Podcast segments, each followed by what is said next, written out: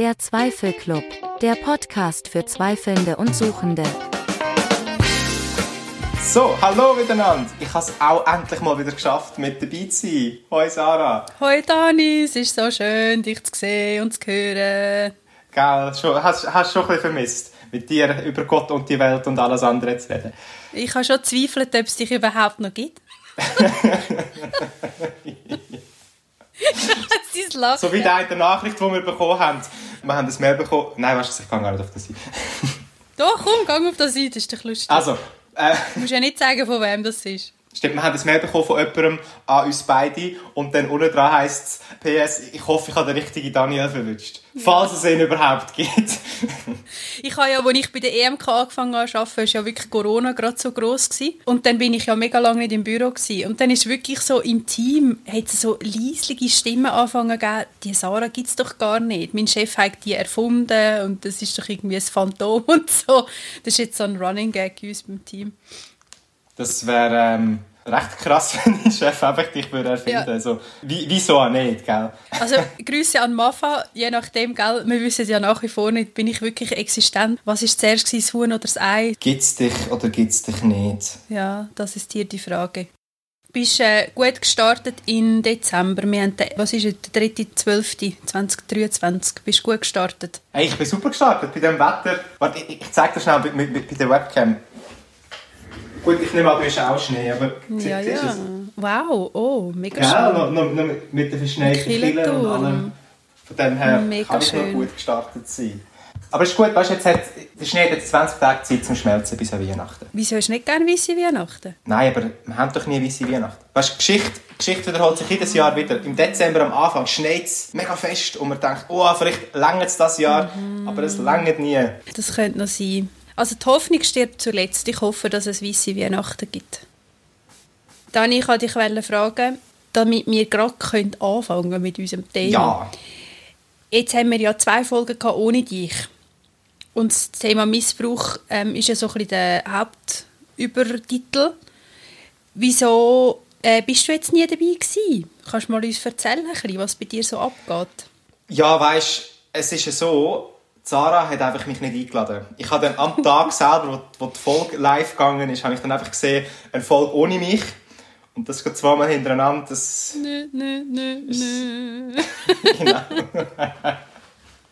Nein, ich, ähm, ich bin viel am Arbeiten. Genau, also habe ein bisschen viel los. Und früher haben wir, habe ich 80% gearbeitet und wir haben die Aufnahme, ich bin immer am Mittwoch zu der Sarah heim und haben die Aufnahme dort gemacht. Und jetzt arbeite ich aktuell 100% und habe darum nicht mehr so Zeit. Sprich, ich komme am Abend irgendwie erst um 7 Uhr heim und dann noch schnell eine Folge reinhauen, ist ein bisschen schwierig. Hm.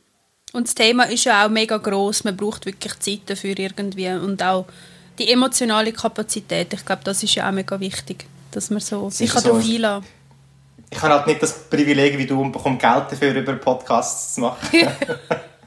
Oh ja, da kommen wir jetzt auch zum Thema äh, finanzieller Missbrauch oder was? Oh, ja, genau. Ich werde, ich, werde da so, ich werde da so ausgenutzt als billige Arbeit. Nein. ja, es ja gerne. Siehst nur. So ist das. Also wenn ihr dem Dani etwas spenden damit er äh, Weihnachten doch noch ein Geschenk bekommt, könnt ihr, könnt ihr ihm Geld schenken. Hast du irgendwie ein Paypal oder so, mit dir Geld aufschicken? ja, ich bin eigentlich mega froh, ähm, dass weil so musst du dich ums ganze Schneiden kümmern und ich nicht. Das heisst, ich ja. kann immer und sagen, sorry, ich, ich würde mega gerne, aber ich schaffe 100%, ich kann nicht schneiden. Ja, das ist... und man muss dazu sagen, ich werde schon gezahlt, aber auch nicht den ganzen Teil. Darum ich bin auch ein, ein Knecht. Wir sind beide ein bisschen Knechte vom System. Das war äh, nicht ernst gemeint, mein Exkurs. So ist das halt mit den, mit den Kindern, gell? ähm, jetzt haben wir ja mit dem Marc und der Daniela ist ja die Podcast-Aufnahme und du hast mir gesagt, du hast beide gelost und gibt es bei dir gerade mhm. so Ankerpunkte oder irgendwie Sachen, die du mega gut gefunden hast oder komisch nicht verstanden hast, was auch immer? Was ist dir geblieben? Etwas, was, ich sehr, äh, wo mir sehr geblieben ist bei der Folge, die du mit dem Markt gemacht hast, ist die Aussage, die er tätigt hat. Also es ist eine Aussage, die mir eigentlich schon bewusst war, aber gleich nochmal neu, das ins Gedächtnis zu rufen. Im Sinne von, Missbrauch kann ja überall passieren, in, in jedem Verein und mhm. an jedem Ort kann Missbrauch passieren. Und darum ist es auch nicht überraschend, Missbrauch in der Kirche zu erwarten. Weil mhm. das, das passiert überall. Aber einfach mehr das Problem, dass halt die Kirche der Meinung ist, bei ihnen passiert es nicht. Und darum sind sie dann empört, wenn Missbrauchsvorfälle oder Vorwürfe im Raum stehen. Das ist einfach so interessant. Einfach habe ich mir noch mal überlegt, wieso ist Kirche so nicht kritikfähig? Weil wenn man irgendwo liest, im Sportverein hat es Missbrauch gegeben, dann klar sagen alle, es ist mega schade, aber niemand tut argumentieren und sagt, ja, das würde nie passieren und so und so. Sondern man sagt, schade, ist es passiert. Aber in der Kirche wird immer gerade argumentiert, nein, bei uns passiert das gar nicht erst. Wir sind ein missbrauchsfreier Ort. Das ich einfach interessant gefunden, nur mal so wirklich klar anzusprechen. Missbrauch passiert überall. Und weil er leider überall passiert, passiert er auch in der Kirche. Aber hast du nicht das Gefühl, jetzt gerade im Fußball ist doch, ich weiß nicht, wann das war, wo die Fußballerin geküsst worden ist von ihrem Trainer da. Oh ja, das ist ja krass. Das ist ein riesen, das, also dort ist ja auch nachher eine mega Welle losgegangen und er hat gesagt, nein, das ist, äh, sie hat das irgendwie noch fast Wellen oder keine Ahnung. Das ist ja dann auch mega ein Zeug, oder nein, das passiert doch nicht bei uns. Also ich weiß nicht, ist nicht einfach auch eine menschliche Reaktion, dass man es von Anfang an zuerst mal von sich weist irgendwie? Ja, ich, ja, also sicher die, die Betroffenen tun es von sich weisen. Doch, also ich, ich, sage einfach, was bei mir durch den Kopf geht, früher, was bei mir früher durch den Kopf gegangen ist oder heute, wenn ich zum Beispiel bei dem Vorfall mit der Fußballerin, ich sage wie, das ist schrecklich, aber sind wir ehrlich, eigentlich überrascht es mich nicht.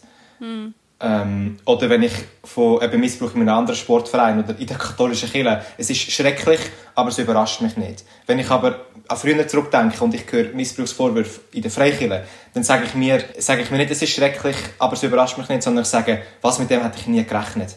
Nein, das kann doch nicht sein, dass das in der Kirche, nein, in der Kirche passiert das nicht. Mhm. Dann probiere ich wie die ganze Kirche davon zu distanzieren und nicht nur die einzelne betroffene Person. Aber so habe ich früher gedacht. Vielleicht bin ich der Einzige, der so Nein. war.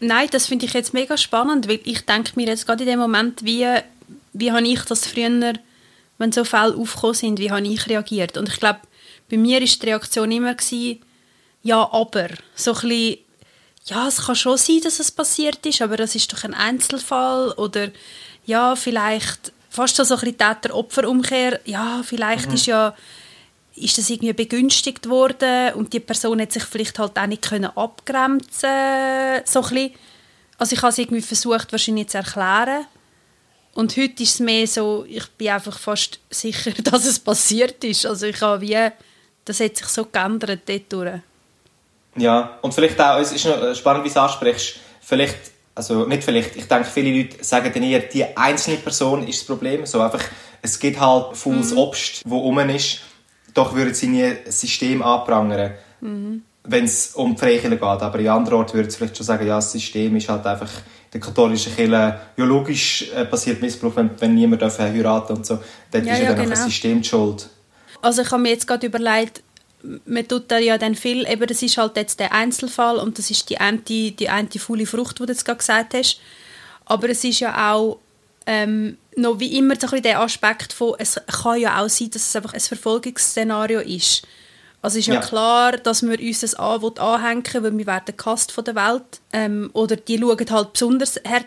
Ich habe, das hast du sicher mitbekommen, der Leo Bigger vom ICF hat den Stinkefinger gezeigt in einer Predigt. Hast du das mitbekommen? Ja, ich habe ich habe, ich habe nur den einen Ausschnitt gesehen. Ich habe den ganzen Kontext rundum äh, nicht so verstanden. Ähm, gut, ihr habt im, in einem Podcast, also mit der Daniela in der Folge, haben das ja noch mal kurz angesprochen. Ja. Von dem habe ich einfach das Bild gesehen und das, was ihr im Podcast dazu gesagt habt.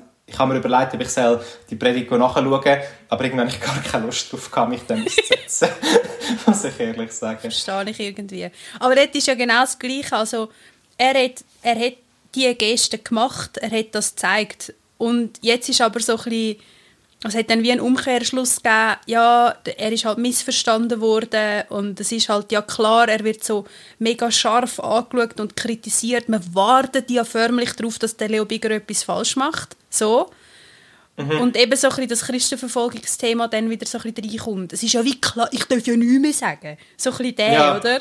Gell, Cancel Culture, jetzt über den Leo Bigger canceln. Ja, so ein bisschen so also ich will ihn nicht canceln, der darf auf der Bühne der darf machen, was er will, aber er muss halt damit leben, dass ich es blöd finde. Das ist vielleicht ein bisschen, ja. Du, look, ich würde sagen, wir, wir einfach, die Christen uns den Mittelfinger zeigen, also uns, die dekonstruieren, komm, wir tun ihnen den Mittelfinger zurückzeigen. Oh. Und sagen, ja, wir haben es nicht so gemeint. Immer eins mehr.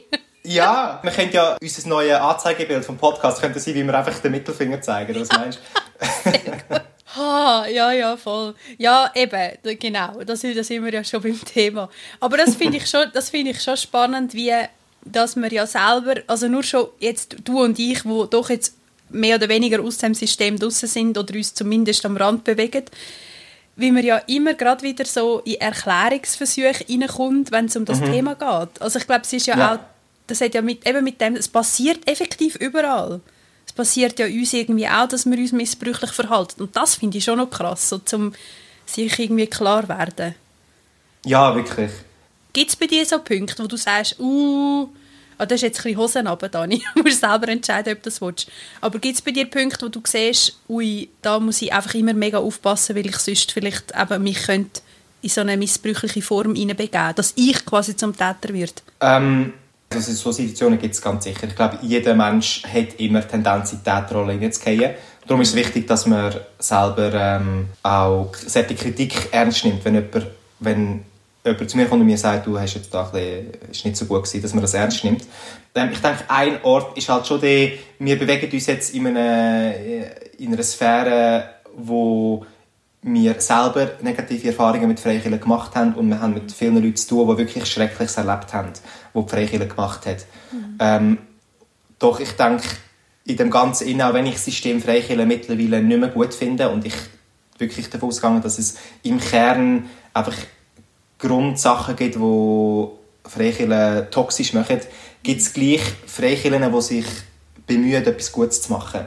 Gibt es einzelne ähm, Christen und auch ganze Gemeinden, wo ich wirklich sage, die haben das Herz am rechten Fleck. Äh, und dort, dass ich nicht in, ein, in einen Wahn hineingehe und alle im gleichen Topf hineinrühre und sage, alle sind missbräuchlich. Und dass ich dann wie den Freikirchen alle guten Eigenschaften abspreche.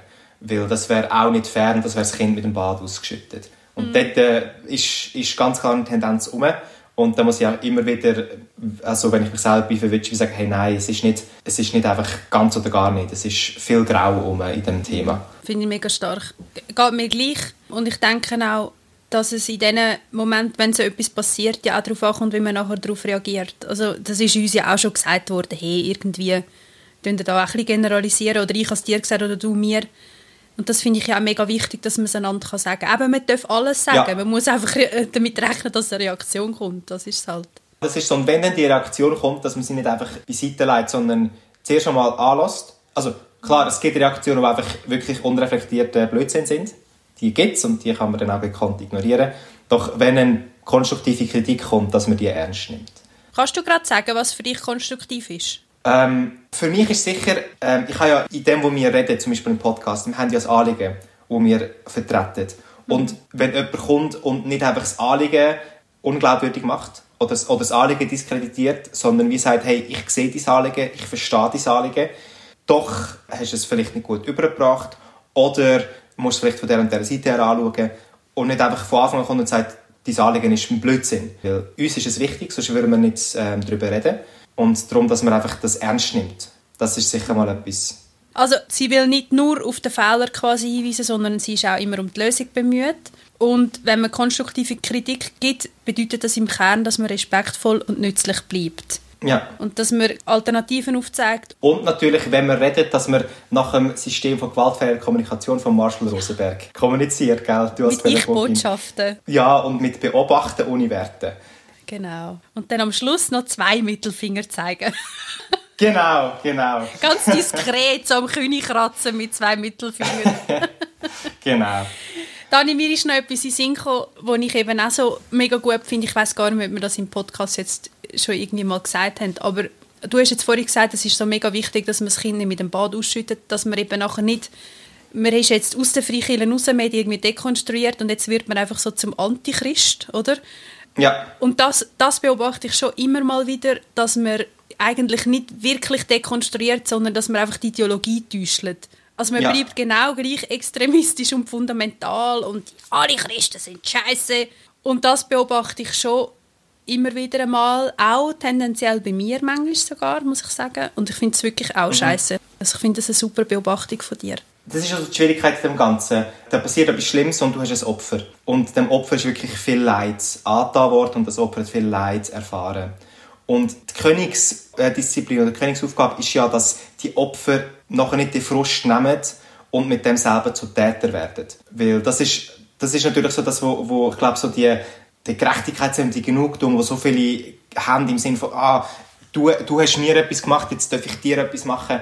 Und das ist ja so, so schwierig, weil, weil das tut einfach so gut, wenn du mich beleidigst, dass ich dich zurückbeleidige. Dass, eben wie du sagst, dass, dann die, dass man dann dekonstruiert und nachher einfach anfängt, gegen Killen zu schiessen. Und so kann man genau so Leute verletzen, die einen selber verletzt haben. Und das ist ja eben darum so die, die, die Balanceakt von sagen, ja, mir ist Leid widerfahren und du hast etwas Falsches gemacht mir gegenüber, doch dass man die Verletzungen nachher nicht umwandelt in auch toxische Energie, wenn du verstehst, wie ich meine. Mm, ich glaube schon, ja.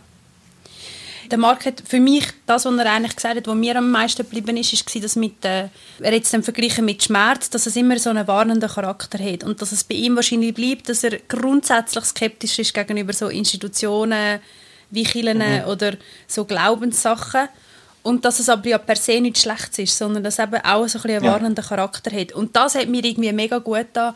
Das hat mich auch so ein bisschen beruhigt, weil ich manchmal dann fast das Gefühl habe, ja, ich muss jetzt, ich darf ja auch nicht immer so skeptisch sein. Aber eigentlich ja. ist es ein gutes Zeichen. Es ist ein Zeichen von, ich habe im Hinterkopf, es könnte etwas passieren und bin darum ein bisschen vorsichtiger. Ja. Und kann dann aber auch je nachdem schneller darauf reagieren. Weißt du, was ich meine? Ja, ich verstehe, was du meinst. Die Skepsis finde ich eigentlich auch gut, weil das ist so, es kann auch ein Frühwarnsystem sein, dass man, dass man nicht wieder in ein gleiches Ding hineingeht. Mhm. Aber schon gleich, ja, es ist wirklich schwierig. So eine Skepsis ist gut, aber wenn man dann, wenn Skepsis dann dazu oder ähm, das Resultat ist, dass man nachher sich nie mehr anschliessen will und überall, sage jetzt mal, Anführungszeichen Bindungsängste hat, ist das ja auch, ja, ist auch schade. Voll. Ja. Ich habe dir ja im Vorfeld vom freshexpressions.de habe ich dir Fragen geschickt, 20 Fragen über Macht, Handeln und Emotionen. Das ist so zu religiösem Missbrauch. Ja. Und dort habe ich so mega spannend gefunden, wir uns jetzt, also ich habe dich vorher gefragt, hast du so Punkte, wo du siehst, irgendwie, ja, da könnte ich missbräuchlich sein. Und sie haben da die, ähm, in der ersten Frage, die man sich stellen kann, also in der Positionsbestimmung, haben sie das so formuliert, dass man sich selber kann fragen kann, ob ich Macht habe, ob ich ein Machtsystem unterstütze, was ich mit dieser Macht mache und wie ich sie einsetze, ob es eine Instanz gibt, die meine Macht kontrolliert, ob es kritische Instanzen oder Feedback-Kultur in diesem System gibt. Das finde ich eigentlich noch mega gut. Es ist, es ist äh, vielleicht schnell mehr Kontext. Es ist ein Artikel von freshexpressions.de, wo es eben um religiösen Machtmissbrauch geht. Und mhm. sie sagen wie, komm, wir sagen dir nicht einfach, ob du Macht missbrauchst oder nicht, sondern wir, stellen, wir geben dir Fragen, mit denen du selber kannst dich selber hinterfragen und selber reflektieren, ob vielleicht du irgendwo übergriffig bist und deine Macht ausnutzt. Und das finde ich noch sehr einen coolen Ansatz. Voll. Äh, weil so muss man eine Rechenschaft ablegen über das, was man macht und über das, was man denkt. Und ich finde, das ist so mega wertvoll, wenn man nicht davon ausgeht, ich werde nie irgendjemandem schaden. Das ist ja irgendwie auch eine komische Ansicht über einen selber. Ich würde sogar sagen, das ist, meist, das ist meistens der erste Schritt zu jemandem Schaden, ist das Gefühl haben, dass es mir nie passieren kann. Ja, und dort Jetzt gerade zu diesen Fragen. Wir könnten die dann auch noch teilen bei uns auf dem Instagram, dass ihr die noch seht. Und zwischen mhm. freshexpressions.de religiöser Missbrauch 20 Fragen. Ich finde das auch spannend, gerade im Bezug zu der Daniela, was sie erzählt hat, wo es bei ihr ja darum gegangen ist, dass sie den, den religiösen Machtmissbrauch erlebt hat also von dem einen Prediger dort, und dass der wie mehr Macht hatte über sie, mehr Wissen. Und der hat sich wahrscheinlich ja das nie gefragt, eben über Macht hat, über ein Machtsystem unterstützt und so. Was ich dort noch spannend gefunden habe, bei der Geschichte von Daniela, was sie erzählt hat, eigentlich hat sie ja auch ein Stück weit Macht gehabt. Sie mhm. ist Influencerin gewesen, sie hat eine breite Followerschaft gehabt. Und es macht für mich auch fast ein bisschen den Eindruck, als wäre es irgendwo durch ein Machtspiel gewesen, von die, die geistlichen Leiter von der Kirche mhm. haben Angst gehabt, dass sie ihre Plattform braucht, um ihre Lehre zu verbreiten, dass wie ihre Macht oder ihre, ich sage jetzt mal, Einfluss größer ist als der Einfluss von der Kirche und darum haben sie sie auch, also es macht für mich ein Eindruck, darum haben sie dann eben auch ähm, von dem Ganzen ein bisschen, ein bisschen wegholen Spannend, ja. Eben, und für mich ist es so, ich muss wirklich sagen, ich finde das sehr krass, weil ich, ich mag mich erinnern, dass mir wirklich, ich habe von ihr Sachen gesehen, sie ist jetzt nie die krasseste äh, Christfluencerin gewesen, wo ich jetzt gefunden habe, ah, die, ich kann die nicht einmal anschauen und ich komme schon Ausschläge über. es heißt es heißt es heißt Sinfluencer. Ja, mittlerweile genau. Jetzt ist sie ein Sündenfluencer. Das ist ja äh, Danis, Danis Sprech. Aber ich finde es so krass, weißt, dass sie auch die Größe hat, dass sie das jetzt so offen kommuniziert, dass sie sagt, hey, ich bin missbräuchlich gewesen, ich habe anderen ihren Glauben abgesprochen, ich habe ja. ähm, Leute gesagt, wie sie müssen glauben. Das finde ich schon, das ist sackstark, das braucht so viel innere Größe auch, habe ich das Gefühl. Was würdest du sagen, haben wir auch Tendenz? So etwas zu machen. Dass wir den Leuten, äh, ich meine, wir haben, ja, wir haben ja gleich auch, also sind wir ehrlich, wir haben auch eine Plattform, sie ist nicht mega riesig. Ähm, hey, hallo, aber wir sind gleich bei Spotify, bei Spotify Rap sind wir gleich auf, auf dem Platz 1. ähm, haben wir auch die Tendenz, weil eigentlich müssen wir uns das ja, wenn wir das, wenn wir das wollen, äh, leben, was wir predigen, müssen wir uns ja das immer wieder fragen. Ich glaube, es wäre jetzt irgendwie komisch, wenn ich würde sagen, ja sicher äh, sind wir mega fähig, immer Feedback anzunehmen. Aber ich glaube, ich würde es jetzt wie umdrehen und sagen, ich hoffe, dass wir das haben. Und hoffe auch, dass das die, die zuhören, so sehen. Dass man mit uns reden kann und dass wir irgendwie... Also ja. Und nur schon wir zwei sind ja nicht immer gleicher Meinung. Also nur schon wir zwei sind ja dann teilweise so ein bisschen, hey, also irgendwie, weiß ich auch nicht. Ist ja auch schon ein gutes Zeichen, nicht? Das stimmt, aber du vergisst, da du den Schnitt machst, kannst du meine Meinung einfach rausschneiden. das mache ich ja regelmäßig. Ja. Nein, also ich würde jetzt auch mal behaupten, dass wir, ich meine, es, es geht ja auch darum, nicht nur hast du Macht äh, oder hast du Einfluss, sagen wir von Einfluss, sondern gibt es Instanzen und Systeme, die das kontrollieren. Und ich glaube schon, dass wir uns darum bemühen, ein System zu haben, das uns auch mal sagt, wenn wir ein bisschen Blödsinn sagen. Wir ja. sind nicht perfekt, wir können immer daran arbeiten und auch wenn, wenn, wenn ihr, die zulassen, das Gefühl haben, wir müssen da noch mehr machen, dann sind wir mega offen dafür. Also wir wollen da, wie gesagt, das, das äh, Leben, das wir auch predigen. Oder nicht predigen, darüber reden. Schon ein bisschen predigen manchmal.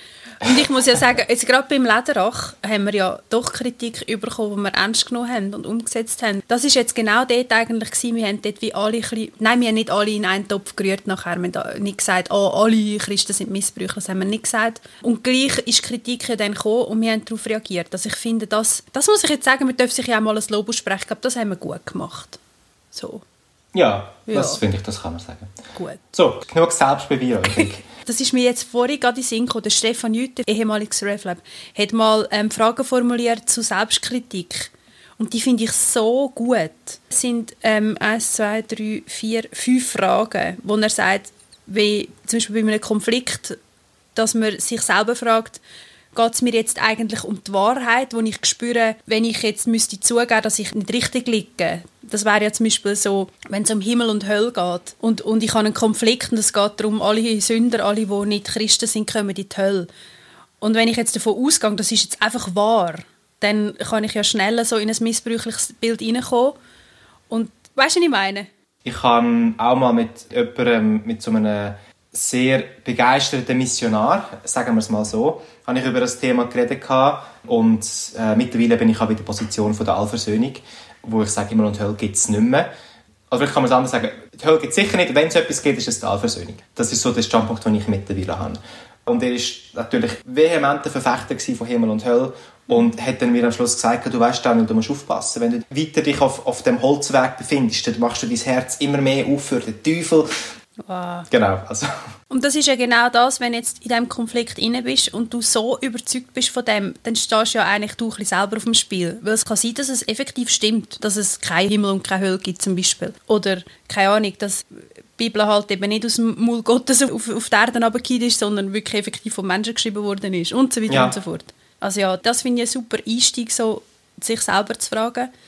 Oder auch, wenn es um Sachen geht, die mir fremd sind, dass ich mich frage, geht es mir jetzt darum, dass ich irgendwie einfach Angst habe und mir darum das nicht nachkommen lassen oder bin ich doch neugierig und vielleicht offen, dass ich etwas Neues lernen kann, vielleicht auch über mich selber, das finde ich auch noch so mega wichtig. Also ich weiß nicht, früher bin ich teilweise, wenn so neue Sachen gekommen sind, wenn irgendwie jemand zum Beispiel nur schon gesagt hat, ja, im Buddhismus, dort machen sie es ja so und so, dass ich schon gedacht habe, «Oh, das ist oh, buddhistisch, das ist esoterisch oder das ist nicht christlich und da darf ich ja nicht nur schon drauf schauen oder zuhören, weil das könnte mich schon irgendwie vergiften, so ein bisschen. Weißt du, was ich meine? Ich weiß, was du meinst. In der Kirche, wo ich früher war, der Pastor, der mir mal erzählt hat, dass er auch ein paar Bücher gelesen hat und erzählt hat, dass er seinen Gemeindemitgliedern kann nicht erzählen was er für Bücher gelesen hat, weil wenn die das wüssten, dann, würden die, dann hätten die gerade irgendwie ein riesen Fragezeichen. Wieso lesest du so Sachen, die eh nicht stimmen? Gewisse, ich sage jetzt mal, theologische Reisen, auf die er sich begangen hat, hat er, hat er wie für sich behalten. Dabei könnte man ja so viel daraus ziehen. Ja, so wie ich ihn dann verstanden habe und eingeschätzt habe, er hat für sich selber schon Sachen daraus rausgenommen, aber er hat es wie gewisse Sachen nicht von der Kanzel abgepredigt, weil er wie nicht wollte, den Leuten vor den Kopf stoßen. Mhm. Die nächste Frage, die er stellt, ist bei einem Gespräch, das wir gerade führen. Und da muss ich, glaube ich, mich manchmal an der Nase nehmen, wo man sich selber fragen kann, höre ich eigentlich wirklich zu oder warte ich eigentlich nur darauf, dass der andere Pause macht, dass ich meine Entgegnung reinbringen kann. Also so, ich führe jetzt mit dir ein Gespräch und warte eigentlich nur, dass du irgendwann mal aufhörst zu reden, damit ich meine Meinung reinschwätzen kann. So, Sorry, was hast du jetzt gesagt? Ich habe nicht zugelassen. ja, das war das war billig. Ja. Aber ich musste lachen, das heisst, es hat funktioniert. ich, ich habe das Problem im Fall wirklich auch. Ich probiere, dass es weniger vorkommt als früher, weil früher war es wirklich so, ich habe einfach, wie du sagst, im Kopf mein, mein Gegenargument zweckgelegt. Mm. Und mittlerweile bin ich an dem Punkt angekommen, wo, wenn das passiert, ich mich selber dabei verwünsche und sage, hey, nein, ich lasse jetzt zu.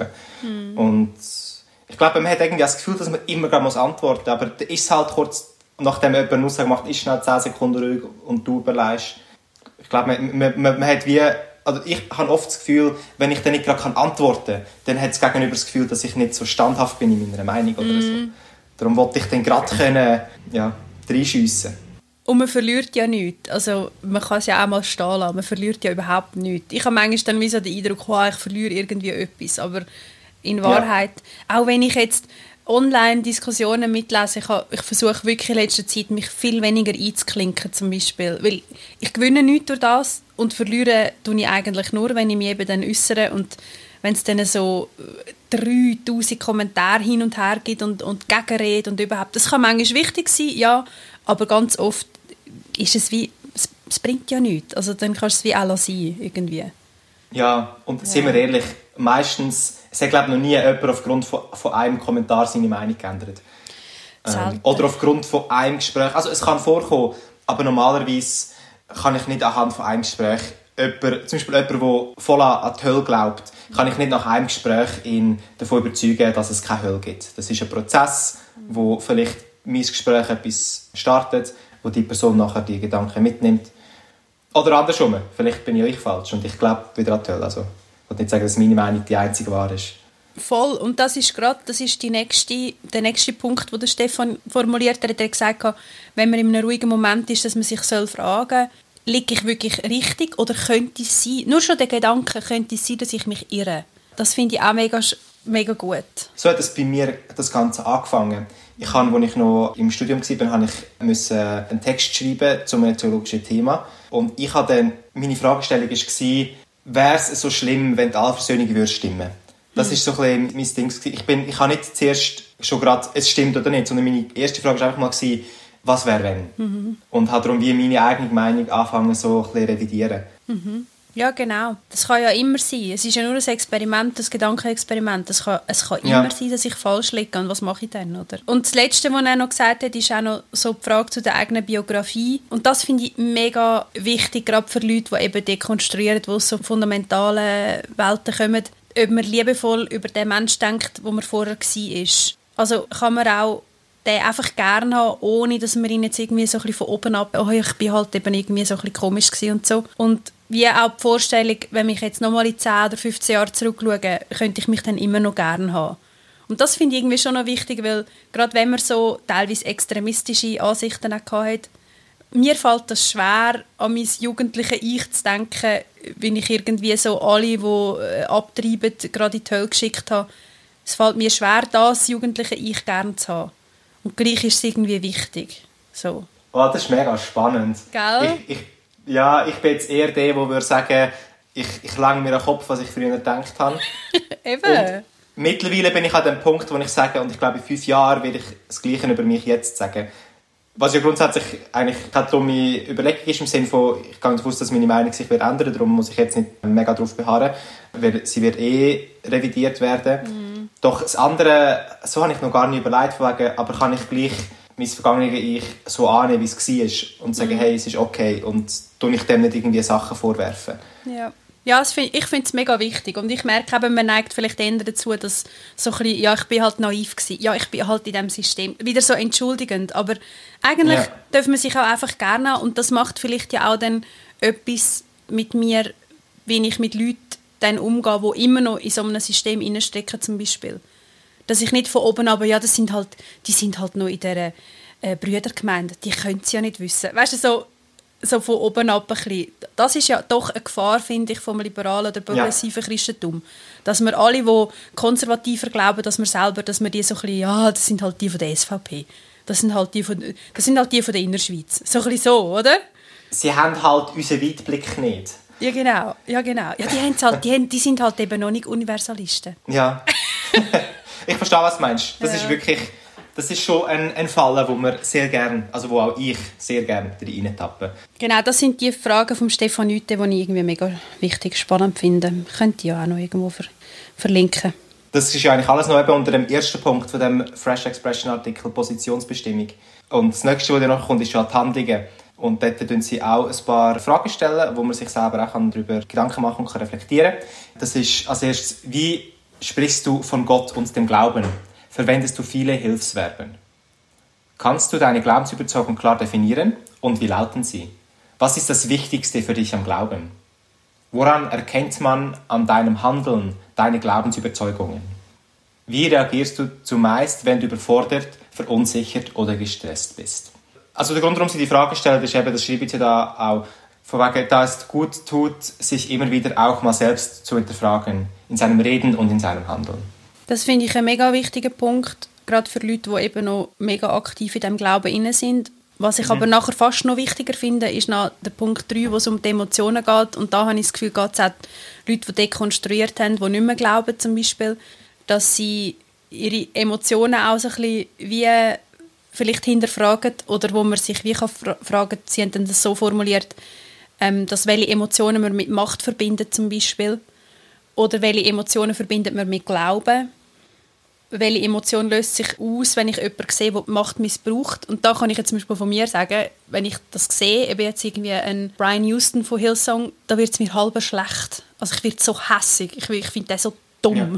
Und das ist ja dann auch äh, die Frage, was ist das für eine Emotion, woher kommt sie? Der Marc hat das so gut gesagt, dass man die dann vielleicht einmal parkiert, dass man nicht gerade sofort immer aus der Emotion heraus reagiert. Das habe ich auch mega gut gefunden.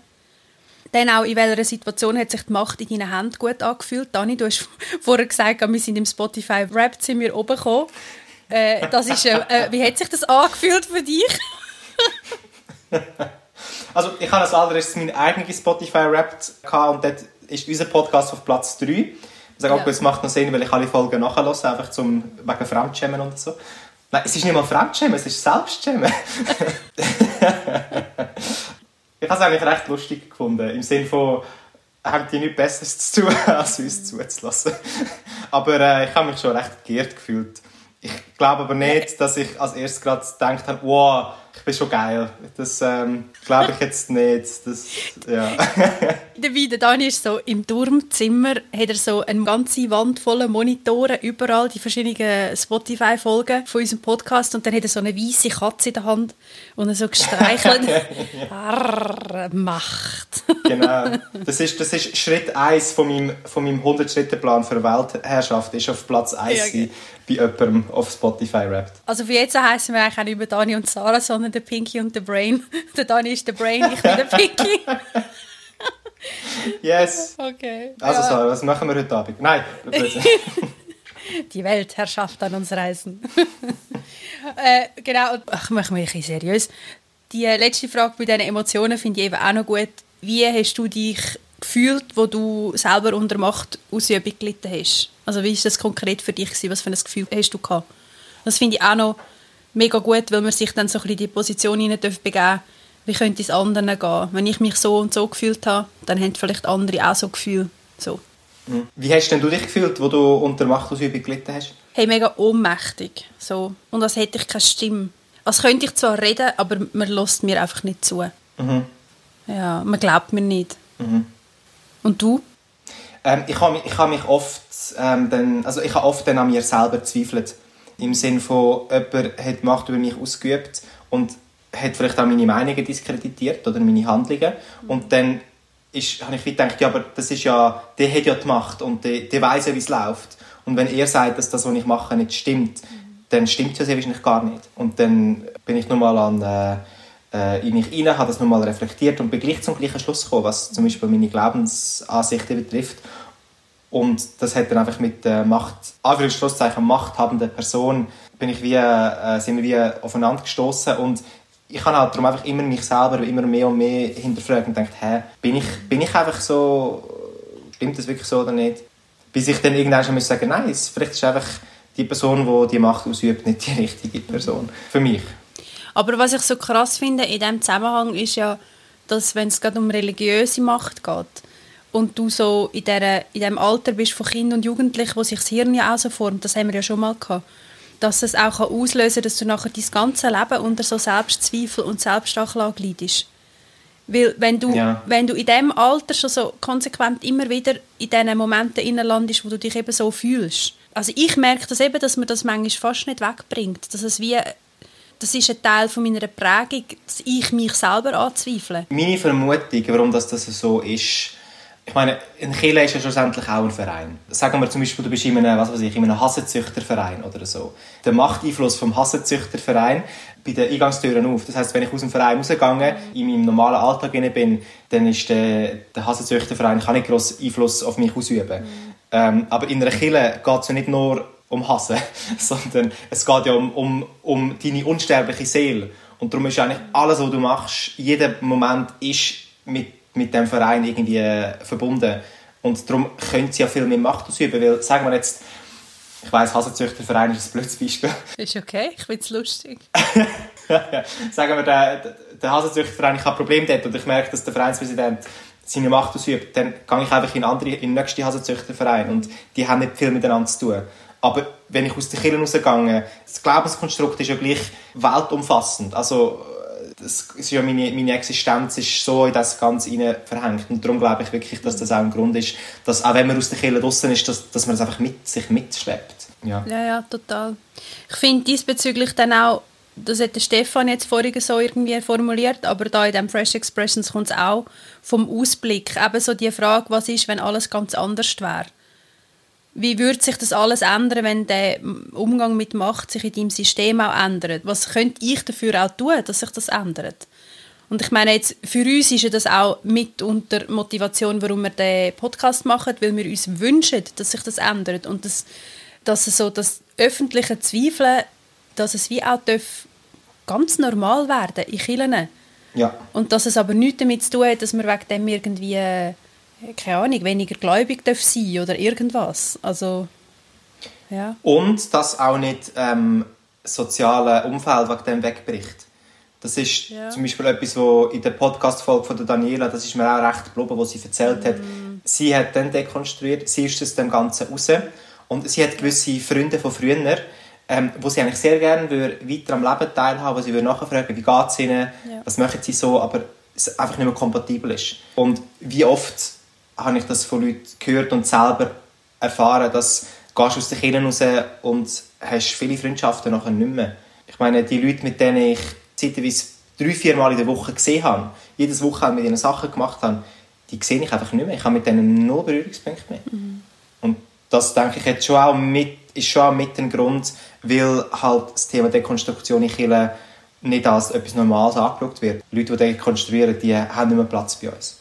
Ja, oder jetzt, wie sich die neueste Entwicklung für mich anfühlt, die Rekonstruktion, wir müssen uns ja irgendwie damit auseinandersetzen, aber sie muss in der Rekonstruktion vom Glauben äh, enden. Und da muss ich jetzt auch sagen, ich, gehe jetzt, ich möchte jetzt davon ausgehen, dass es könnte sein, dass der Glaube einfach nicht stimmt, dass es Gott nicht gibt, dass das Christentum einfach eine Erfindung ist. Ich möchte jetzt von dem, das möchte ich auch können zulassen. Und wenn ich das auch Ja. ja. zulassen dann, äh, dann ist mir das eigentlich schlussendlich egal, ob jemand dekonstruiert und nachher rekonstruiert und wieder gläubig ist oder rekonstruiert und Atheist ist oder äh, keine Ahnung, nachher Buddhistin wird oder whatever, ist mir dann eigentlich egal. Und ich möchte das wie können zulassen. Und das finde ich ja auch noch wichtig, es ist ja nicht das Ziel, dass nachher alle wieder irgendwo glauben. Das muss nicht, das darf gar Ja. nicht das Ziel sein. Das Ziel muss sein, dass es den Menschen gut geht und dass sie zufrieden sind und dass sie können aufschaffen Ja. und oder das muss das Ziel sein. Unbedingt. Wo ich noch im Studium war, habe ich für mich so ein einen Leitsatz gesetzt, wie ich will theologisieren Hm. Und ich habe für mich gesagt, ich möchte so theologisieren, als würde es Gott nicht geben. Mit dem habe ich gemeint, Theologie hat immer einen Ausfluss in dein Leben. Das, was du theologisch glaubst, so handelst du in deinem Leben. Und ich habe immer überlegt, falls ich würde ähm, bewahrheiten, dass es keinen Gott gibt, Mhm. wollte ich gleich, dass der positive Ausfluss in mein Leben, sagen wir es jetzt so, nicht wegbricht. Mhm. Und darum finde ich es mega wichtig. Du musst dich der Eventualität stellen, dass es keinen Gott kann geben Und stehst nachher einfach wie der grösste Depp da oder hast nachher gleich etwas Gutes vorzuweisen. Oder etwas, nicht gut, sondern etwas Sinnvolles. Ja. Das finde ich jetzt gerade noch spannend. Du hast jetzt das wahrscheinlich irgendwie verknüpft, oder ich weiß auch nicht.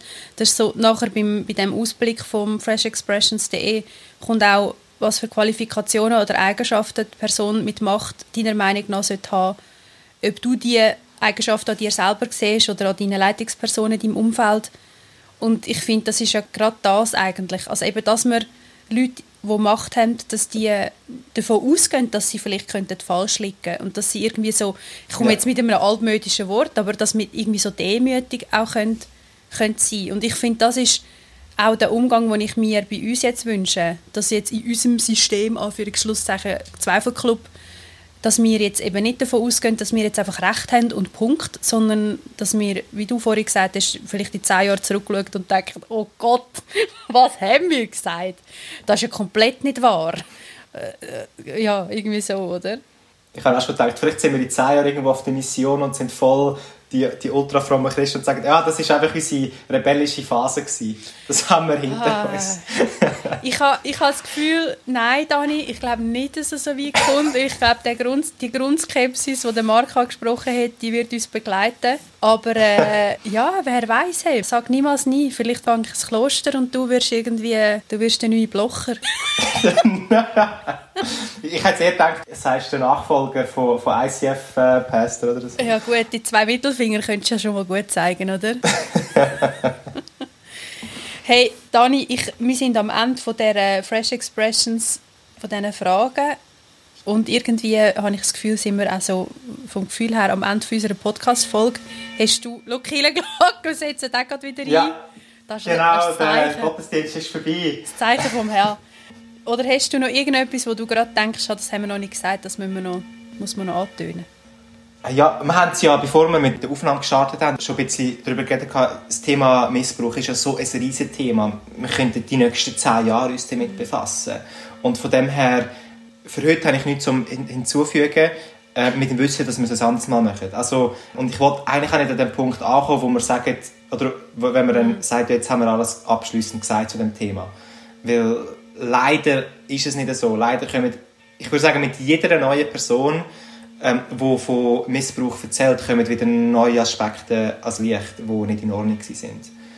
Und darum kann ich verstehen, dass auch gewisse Leute dass sie das Leben lang mitnehmen, weil irgendwie ist man leider nie fertig mit ganz Aufarbeiten von dem Ganzen. ein wichtiges Schlusswort, finde ich auch. Und ja, nach wie vor unsere DMs sind open, slidet also rein. Jetzt fange ich auch schon so an zu reden. So.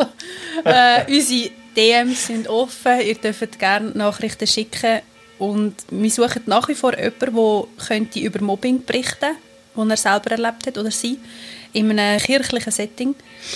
Ähm, genau, und sonst werden wir jetzt einfach noch zwei, drei, vier, fünf Folgen machen ähm, und dann irgendwann wieder versuchen, uns einem anderen Thema zu widmen. Danke, Dani. Schön war mit dir wieder mal.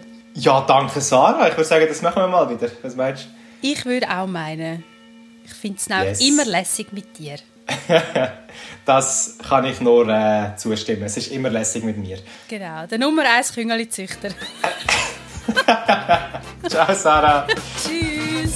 Das war der Zweifelclub, der Podcast für Zweifelnde und Suchende. Eure Hosts waren wie immer Daniel Schönknecht und Sarah Staub. Dieser Podcast wird unterstützt von der Evangelisch-Methodistischen Kirche Schweiz. Folgt uns auf Instagram unter der Zweifelclub. Bis zum nächsten Mal, ihr Zweifelnasen.